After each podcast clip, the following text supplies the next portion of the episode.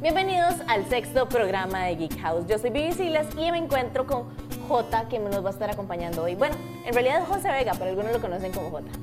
Bueno, exactamente. Y bueno, entonces estamos súper contentos de estar el día de hoy por acá y tenemos temas, Vivi, súper importantes, súper chivas, porque esta semana ya se estrenó por fin la película de Aquaman y vamos a tener este tema eh, con un video sobre las impresiones porque estuvimos en la premier. Y literalmente nosotros estuvimos pasados por agua. Fue así como salimos del cine y había mucha agua, pero después les vamos a contar un poco de eso. Pero para eso vamos a arrancar con las noticias más importantes de la semana.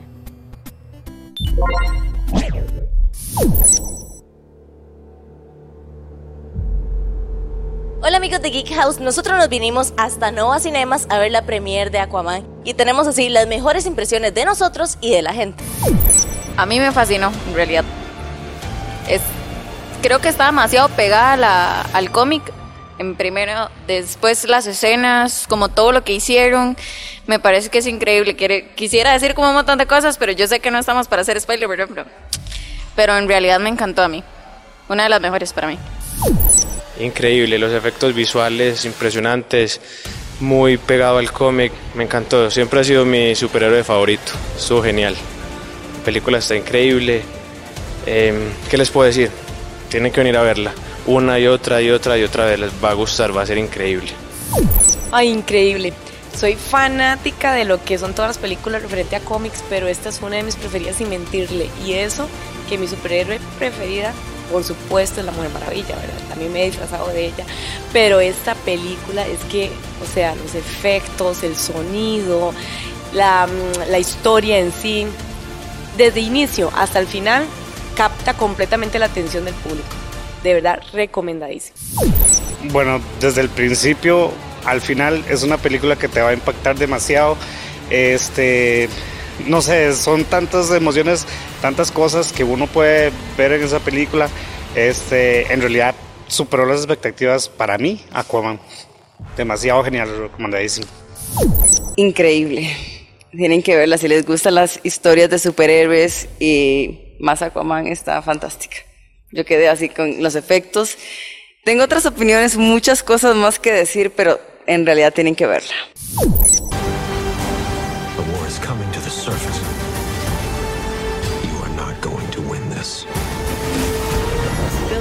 will die unless you help us.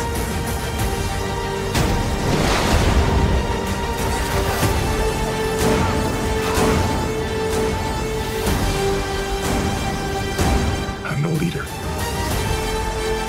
I'm not a king. Atlantis has always had a king. Now I need something more.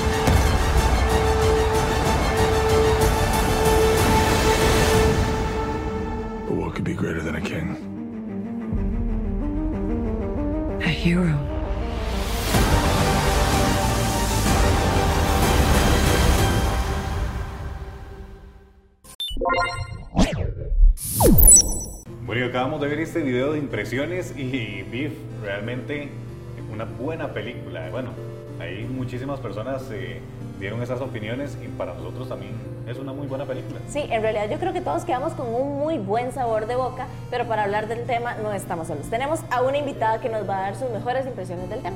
Exactamente, aquí tenemos a Natalia Carrillo con nosotros, que bueno, nos va a hablar un poco sobre la película de Aquaman. Así que Natalia, bienvenida a Geek House. Bueno, gracias por invitarme. Yo estoy muy emocionada de poder hablar de esta película que en realidad me gustó muchísimo. Yo no sé a ustedes, pero a mí me encantó. Tengo comentarios negativos también, pero en realidad la mayoría son positivos. La película estuvo muy buena, superó mis expectativas. Sinceramente me encantó. Este, también siento que es como una adaptación, ¿verdad?, de este, del cómic del Trono de Atlantis. Entonces, más o menos ya sabía lo que, lo que iba a pasar, la trama y todo eso. Excepto que en el cómic sí podemos ver la, la, colaboración de la Liga de la Justicia, ¿verdad? En este no pero realmente eh, vemos la participación de Mera, que realmente hace un papel genial, me encantó. Hablando de la Liga de la Justicia, uno de los temas que han estado por ahí rondando es que si comparamos la película de la Liga de la Justicia versus la Aquaman, hay demasiados errores y diferencias. ¿Vos cómo lo viste? Con la, perdón.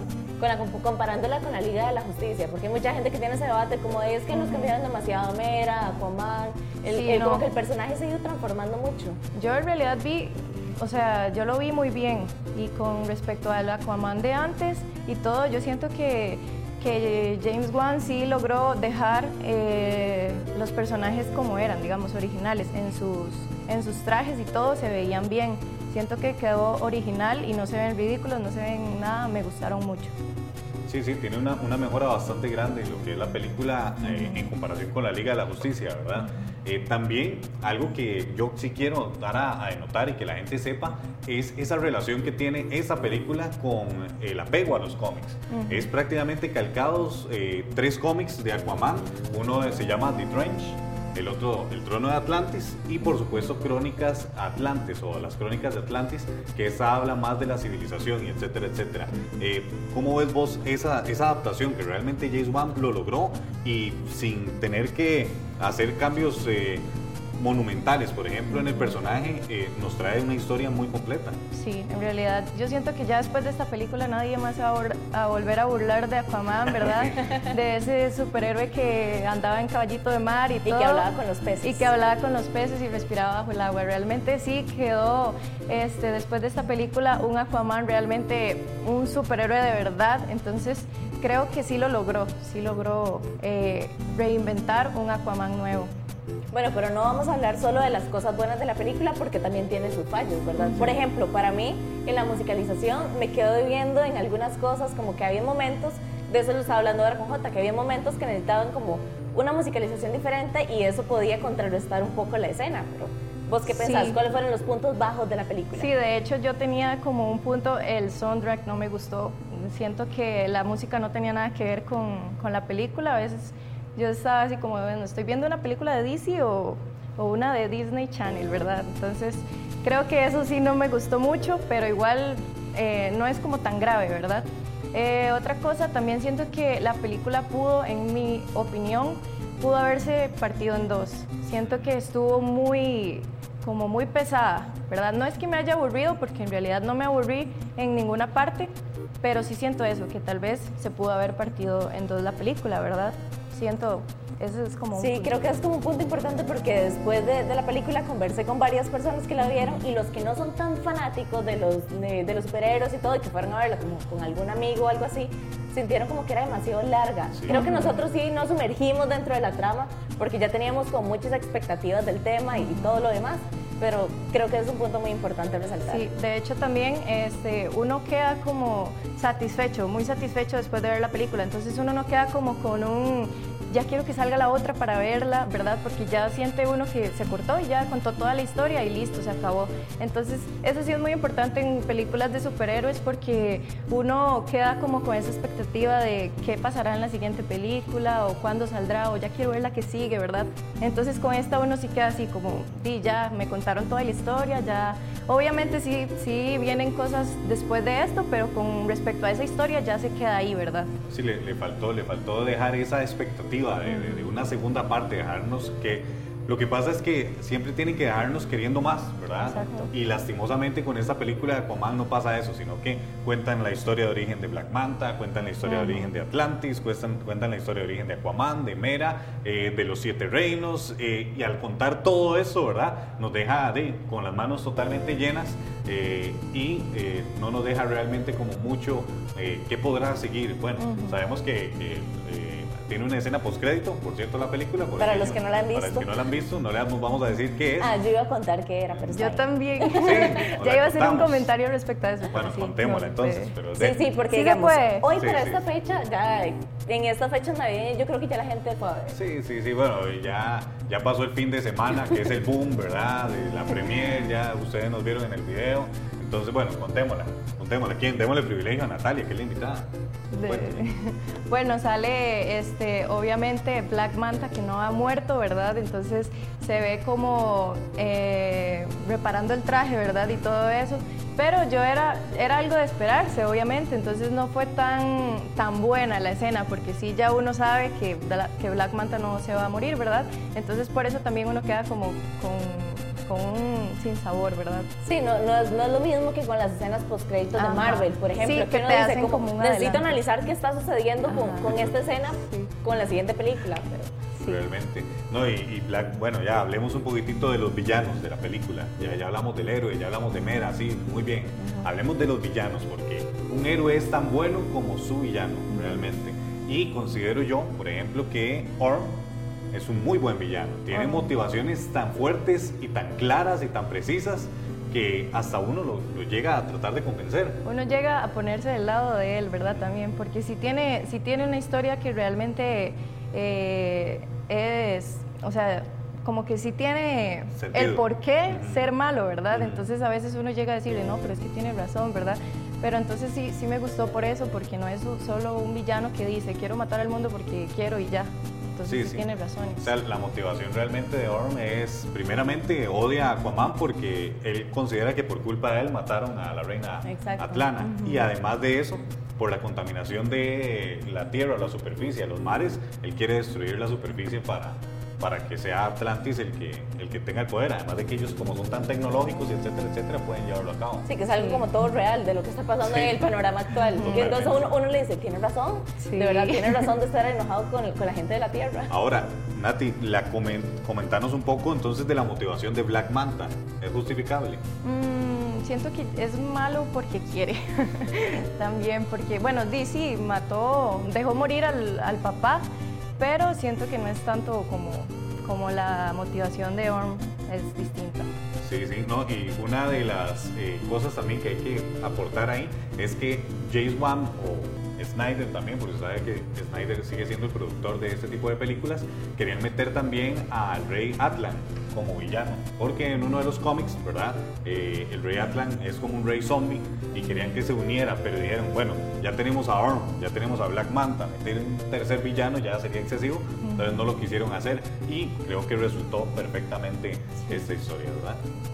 ¿Qué más? Contanos sobre, sobre también, eh, bueno, los efectos visuales que Me tiene encantaron, película. sí, me encantaron. Realmente se logró este, hacer todo debajo del agua y que se viera perfecto. Me encantó. Sí, a nivel audiovisual el trabajo es impecable. Hay mucha gente que dice es demasiado exagerado y todo, pero creo que es que se puede permitir en este tipo de, de película. Entonces creo que estuvo muy bien trabajado.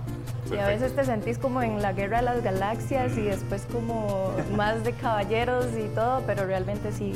Sí, me sí, gustó es como meter muchísimo, varias películas dentro de una licuadora Sí. y tenés como resultado Aquaman. Pero las mejores partes de esas películas, que es lo más impresionante. Eh, entonces Aquaman, al fin y al cabo, es una película súper disfrutable, súper recomendable, la Sí, recomendás, ¿sí? Demasiado, sí.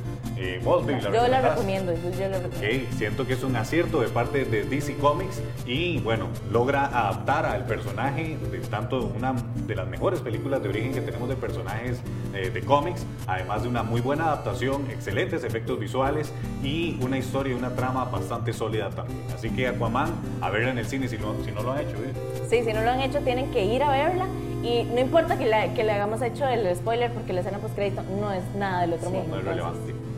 Muchísimas gracias por acompañarnos y de Gracias este por tema. Y invitarme. nosotros continuamos por acá con más de Geek House.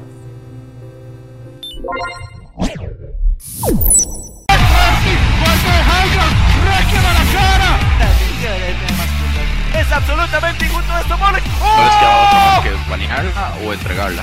What Sí, para- this game by just the power on Lucky Shadow's God. Felicitaciones por el campeonato. Muchas gracias por creer en nosotros, en la organización, en el torneo. Y ojalá veamos grandes de ustedes. Grandes cosas.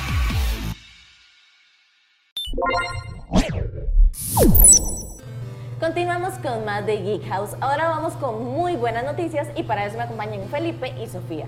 ¿De qué vamos a hablar? La Liga Tica de Leyendas ha sido avalada por Riot Games, pero para eso ellos nos van a dar la muy buena noticia. Chiquillos, ¿cómo están? Muy bien, ¿tú, baby? Todo muy bien, pero me imagino que ustedes están más emocionados que yo. Eh, ha sido una semana muy emocionante, sí, la verdad. Estamos muy, muy contentos. Es algo por lo que trabajamos muchísimos años. Fueron cinco años de trabajo a nivel de Liga Nacional, levantando un ecosistema, levantando un torneo. Y eh, pues esta semana ya se anunció oficialmente la que para nosotros es el, el, hito, lo más importante que ha sucedido en deporte electrónico a nivel costarricense y es que un torneo realizado en Costa Rica por una, eh, por una organización costarricense se ha reconocido con el aval de Riot Games y reciba la oficialización como Liga Nacional. Eso es increíblemente valioso y una recompensa a muchos años de esfuerzo. Ok, expliquémosle un poco a la gente, los que no están tan empapados de deportes electrónicos, ¿qué significa esto de que ya han sido avalados? Por ejemplo, si ustedes hacen un torneo, ¿qué implica con los de Riot Games? ¿Cuáles son los beneficios que tiene? Eh, la licencia tiene dos partes. La licencia. Primero te da una exclusividad para desarrollar los torneos de League of Legends en Costa Rica, que son torneos oficializados, pues eh, eh, te permite tener ese, ese, esa exclusividad de organización, pero también lo que te otorga es una conexión directa al ecosistema de torneos profesionales de Riot Games.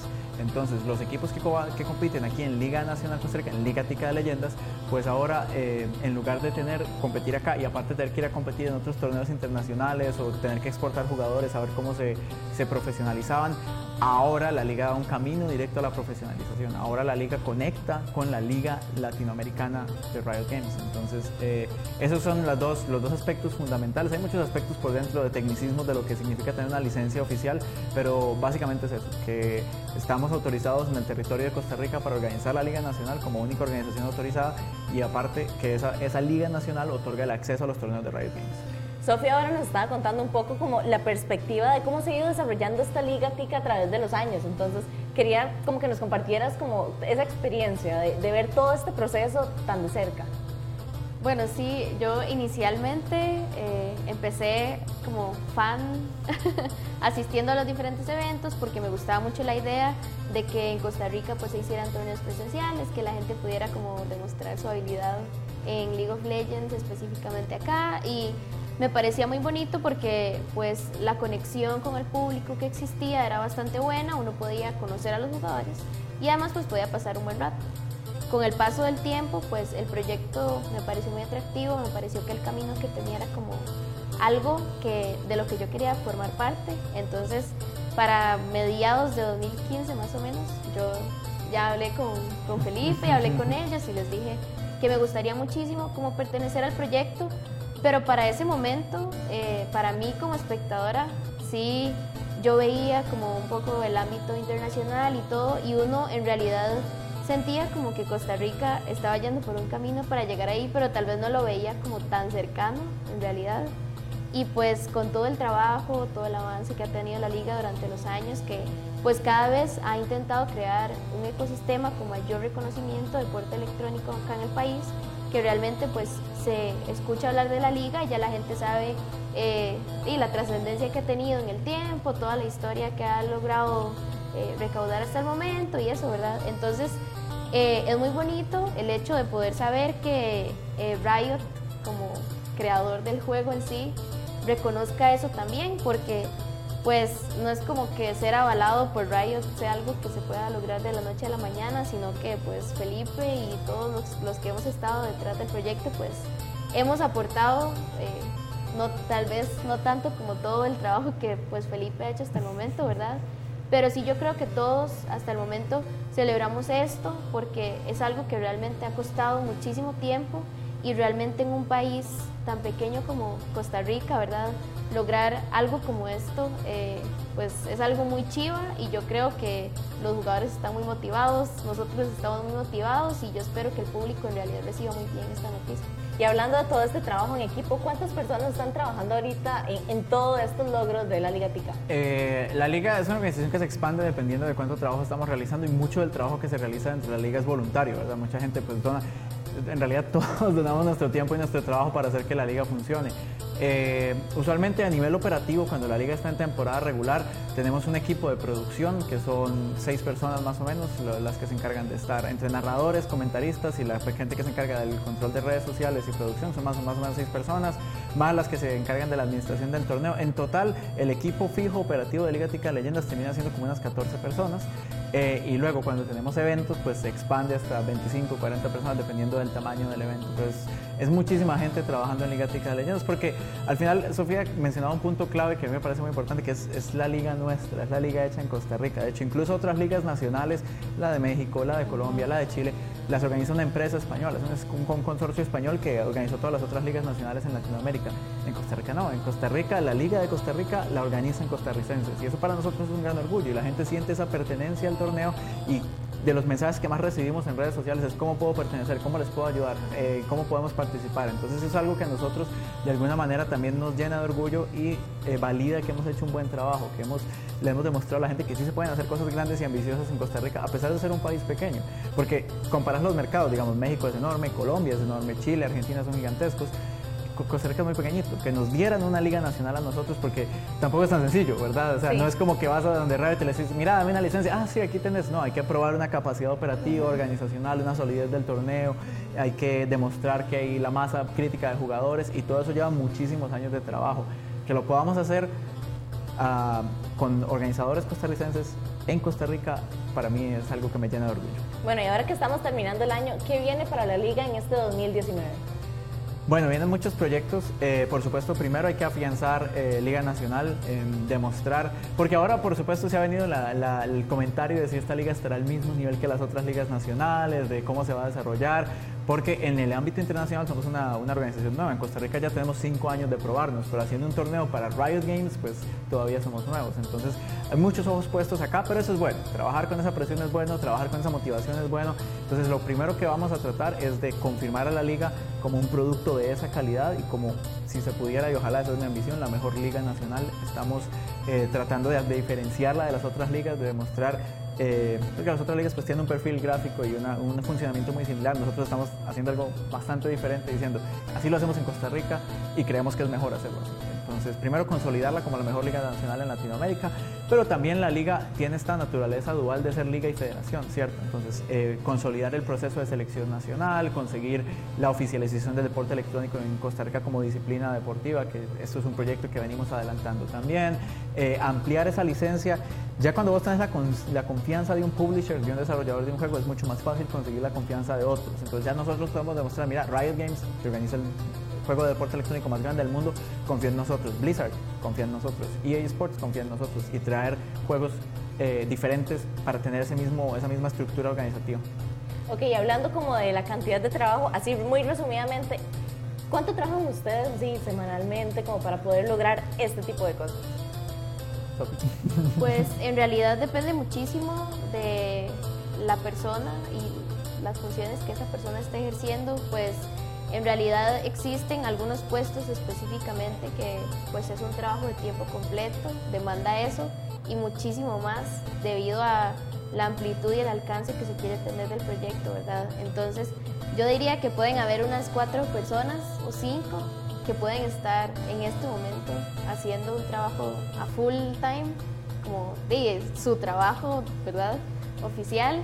Y pues en realidad el resto de la liga, los que pues siempre, como que siempre estamos ahí, los trabajos pues dado que uno tiene como que separar su vida laboral o su estudio, lo que sea, en mi caso, pues yo estudio, trabajo y aporto a la liga, entonces yo diría que yo invierto en la liga eh, eh, del fin de semana, digamos, hay días que todo mi fin de semana, por ejemplo, está totalmente enfocado a la liga, entonces yo sí siento que realmente lo más chivo de este proyecto es que las personas que están es porque realmente quieren hacer crecer el proyecto, quieren verlo salir adelante y yo creo que eso nos va a distinguir de otras ligas nacionales. Bueno, ya para finalizar, ¿pueden contar a la gente en dónde los pueden encontrar en redes por si quieren formar, ir a ver los torneos? O Claro, sea, todo lo que invitadísimos, quieran. invitadísimos eh, a que nos sigan a través de Facebook, de YouTube, de Twitch. Eh, en todos salimos como Liga Tica de Leyendas. Facebook, YouTube, Twitch y eh, Instagram, todos son Liga Tica de Leyendas. En todos se publican actualizaciones, se publican noticias sobre cómo avanza la Liga Nacional de Deportes Electrónicos y en Twitter también. Nuestro Twitter es Liga Tica LOL. Liga Tica LOL Twitter. Facebook, YouTube, Twitch, Instagram son Liga Tica de Leyendas.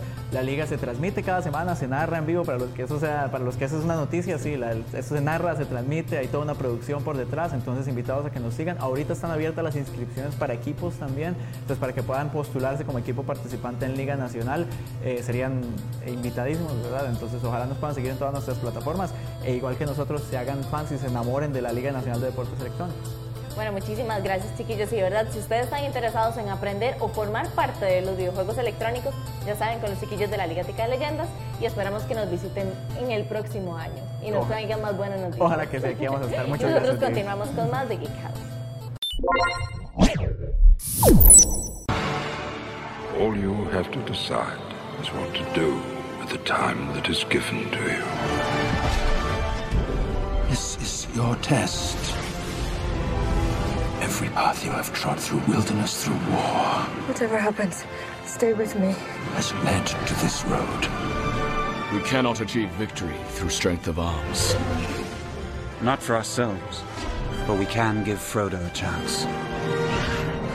You come to it at last.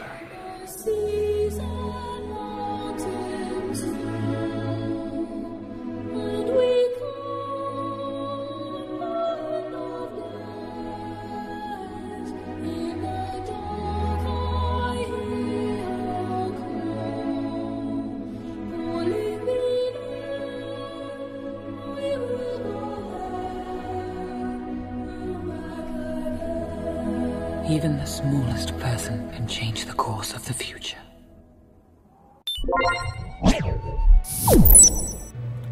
Bueno amigos de Geek House y nosotros continuamos por acá y tenemos una sorpresa muy grande y es que tenemos a Francesca Isurieta y también a Mariela Gómez que hoy nos acompañan a hablar de los 17 años de El Señor de los Anillos y estas sagas. comunidad del anillo. La comunidad del anillo tiene 17 años. 17 años. Wow, sí. Diciembre 10 del 2001. Qué Un exagerado. impacto. Yo- para mí fue como si hubiera pasado hace poco tiempo, hace meses, ¿verdad? De que me recuerdo El Señor de los Anillos y qué todo fiebre yendo al cine y todo, pero ustedes son los que nos van a contar qué significa esto para esta comunidad de- de- que le gusta tanto todo lo que es El Señor de los Anillos. Y es que hablar sobre elfos, magos, hobbits es demasiado chiva. Yo me acuerdo cuando yo vi la primera vez El Señor de los Anillos, o sea, quedé atónita, yo creo. Y si la comunidad del anillo me gustó, El Retorno del Rey es espectacular, ¿cierto? Es cierto. Para mí fue un impacto, de hecho, porque yo comencé desde muy niña a leer los libros del Señor de los Anillos y fue pasar del libro a verlo, ya plasmado a nivel de video, de, de gráficos, de las, los efectos. Es impactante y el hecho de ver a Frodo casi igualito como yo me lo imaginaba fue el- el- así la cereza encima del pastel. Sí. Increíble. Es una pregunta súper recurrente, ¿verdad? De- primeramente, sabemos que esto proviene de los libros eh, y vos que sos así súper, bueno, las dos que son súper conocedoras, contanos, eh, ¿realmente las películas se adaptan bien o el libro está bien adaptado a las películas o cuáles son esas diferencias que a ustedes les gustaría que, que no existieran entre uno y otro? Francesca, por ejemplo. A resumidas cuentas, plasmar o más bien lograr abstraer de un libro y poder hacerlo en un- una película o en un video es un poco difícil. Y ellos, o sea, el director fue algo impresionante el nivel de adaptación que hizo, el estudio que se hizo, toda la búsqueda de, de actores. Para mí quedaron muy pocos detalles por fuera y es sobre todo por cuestión de tiempo. Y fue relativamente rápido porque fue como en un margen como de cada dos años que salían las películas de la trilogía. Claro, Entonces y es fue que las adaptaciones fílmicas duran bastante. Duran mucho más de. Bueno, ¿cuánto dura la primera? Dura aproximadamente. Dos horas diez, algo tres horas diez. sí, sí alcanzan las tres horas. son- Wow, son bastante, sí. bastante largas. Sí, ya pero uno pierde la nunca se cuenta. aburre. Uno nunca se aburre. Yo las puedo ver y ver y ver porque sinceramente me gustan mucho. Sí, sí, es impresionante. Es la calidad de- del el, el estilismo, el, el estilizado de los personajes, como llegaron a plasmar los elfos. Es difícil encontrar gente con, con facciones élficas que sean así de finas, encontrar a un Gimli que sea tan exacto. Y es cierto que uno se ayuda con los efectos especiales, pero llegar a ese nivel de exactitud fue un shock, y, pero fue un shock bueno. Fue más bien como maravillarse de la, de la calidad de producción y eso que yo tengo mucha reticencia con Hollywood. Y aquí llegaron a un nivel impresionante. Bueno, algo, algo que ayudó muchísimo, por supuesto, son los parajes de, de Nueva Zelanda, ¿verdad? Que fue parte de, de, donde se grabó la mayoría de estas películas. Eh, y obviamente esto trae un plus eh, excelente. Pero contanos, porque yo creo que Francesca vino súper preparada hoy. Sí, ¿viste? sí, Eso- hasta trae miel y todo. sí, no, no fue que alguien vino y dejó acá un tarro de miel así y un se le olvidó. No, no, no. Sí, sí, los muchachos del set que venían aquí a comerse cafecito. sí, sí, no, no, esto fue adrede. De hecho, esto es uno de mis tesoros más preciados porque fue traído desde el set de Nueva Zelanda, el Hobbit. eh, y es miel de Hobbit, de hecho. Y es, bueno, aparte de que es deliciosa, ahorita les doy a probar para que vean Ok, que es. ok, ahí sí me es impresionante el sabor y además de que toda la etiqueta, el diseño. eh, La también etiqueta está demasiado linda Es aquí con la preciosa. entrada de las casas. Es impresionante. Y, y así es, o sea, de hecho fue un amigo que me lo trajo a Nueva Zelanda y me dijo que todo el set era como estar realmente dentro de la comarca. Y esa, esa debe ser una experiencia que es para el bucket list. O sea, antes de morirme yo tengo que ir. Definitivamente Nueva Zelanda es uno de los lugares a donde tengo que ir. Y el sobre todo por esto. Y tenemos a la muy criticada Tauriel. no todo el mundo está de acuerdo que se haya creado este personaje para, para la trilogía, o más bien para cuando se hizo la parte del Hobbit, porque no es un personaje original de, de Tolkien, ¿verdad? Es algo que se creó de momento, pero para mí ella es un elemento muy importante, no se puede dejar por fuera, y además es una representación del empoderamiento femenino, aunque es un elfo, pero es empoderamiento femenino. Sí. Y es necesario, o sea, sí es bueno incluirla y por eso la traje. que estamos muy acostumbrados a ver a Evangeline Lilly en ese, en ese papel, ¿verdad? Lo podemos ver también, por ejemplo, en la película de Ant-Man and the Wasp, eh, que también toma ese, ese papel de, de mujer fuerte, empoderada. Sí. Eh, ahora, una pregunta para las dos. Bueno, primero que me responda Mariela. ¿Qué opinas vos, por ejemplo, de, de, de estas trilogías, verdad? De, tanto del, primeramente la del Señor de los Anillos como la del Hobbit, y no solamente eso, sino lo que está por venir, porque sabemos que hay muchos más libros que no se han adaptado, por ejemplo, los libros de la comarca, eh, y hay otros más, ¿verdad? Contanos un poco qué, qué, qué opinas vos acerca de eso. Bueno, a mí entre lo que es la trilogía o la saga del Señor de los Anillos y la del Hobbit, obviamente prefiero la del Señor de los Anillos, me gusta muchísimo más. Sin embargo, la del Hobbit es espectacular, la historia que había antes, Bilbo, todo esto, me encanta. Sin embargo, entre las dos, yo prefiero la del Señor de los Anillos.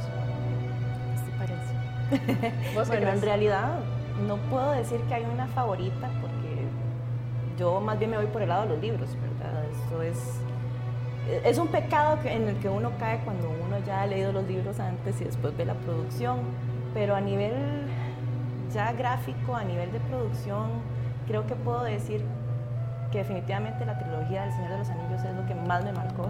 Estoy de acuerdo con Mariela, por supuesto, eso fue el shock que se tuvo al momento que se produjo y que se vio ya en pantalla, es lo que uno le va a quedar para siempre.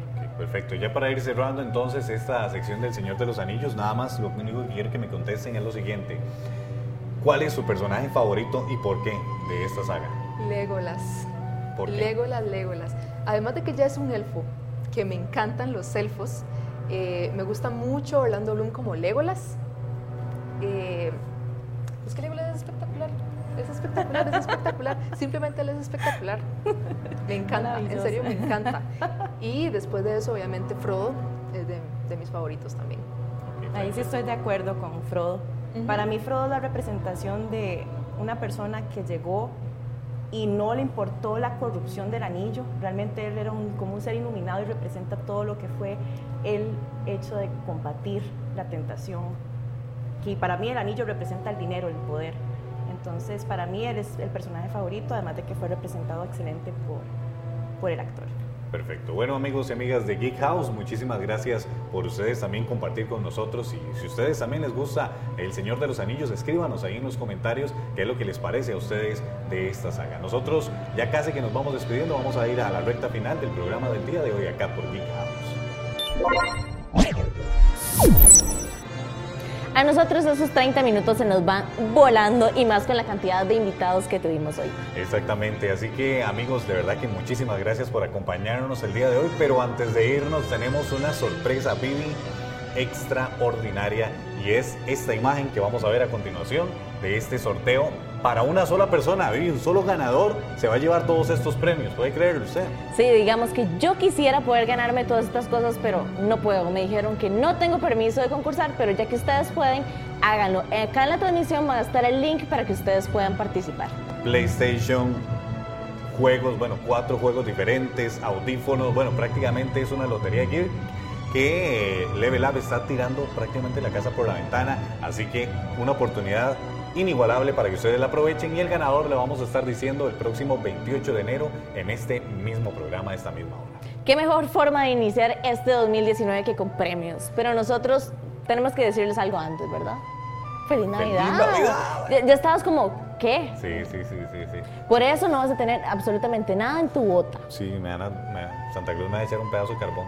Ni siquiera vas a tener ni un solo cómic, por no acordarte de la fecha. no, un cómic no. Sí, es Un que digamos, J, es que J, J sí es como más de los cómics. Yo estoy Sí, esperando sí. encontrarme algún juego. ¿Sabías que, por ejemplo, una de las historias de los cómics muy interesantes de DC Comics es que Darkseid eh, recibe todos los años carbón de parte de Santa Claus y Santa Claus logra burlar toda la eh, seguridad de Apocalypse para llegar en la cara a Darkseid y darle, tomen el carbón de este año.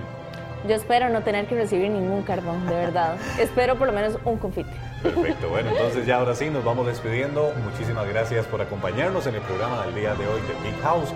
Vivi Siles, José Vega, para nosotros es un placer, por supuesto, estar en sus hogares. Y nos vemos la próxima semana para despedir este 2018.